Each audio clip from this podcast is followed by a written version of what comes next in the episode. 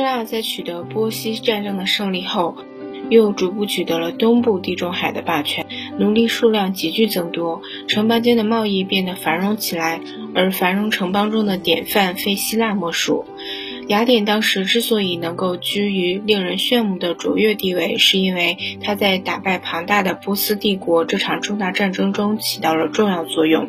此外，雅典人在希波战争前不久还发现了劳里昂银矿，他们得到这笔财富后，建立了海军，建造了两百余艘最新式的三层划桨战舰。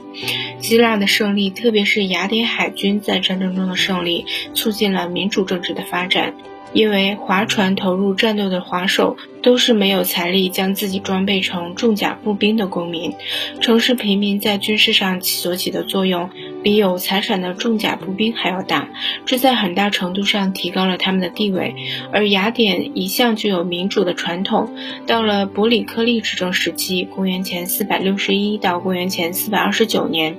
民主风潮更是达到了最高潮。说到伯里克利，他的名字一直和雅典的。繁荣相连，人们甚至将雅典的黄金时代成为伯里克利时代。伯里克利出身贵族，在公元前444年以后历任首相将军，成为雅典的实际统治者。据说，为了广泛接近民众，伯里克利经常和普通百姓交谈，听取他们的意见。一天晚上，在伯里克利回家的路上，一个贵族跟在他身后骂他说：“你这个疯子，无耻！出身贵族却忘掉了自己的朋友，竟然去结交那些下贱的百姓。”这个人就这样一路尖声叫骂着，尾随伯里克利到了家门口。可伯里克利没有动怒，看看天已经黑了，还让仆人打起火把，把骂他的人送回家去。在雅典。军人、法官、议员和其他政府工作人员起初都是没有薪金的，士兵还要自己掏钱买武器和马匹。伯里克利执政后规定，军人和一切公职人员都由国家支付薪金，让普通公民的子弟一样能够当兵。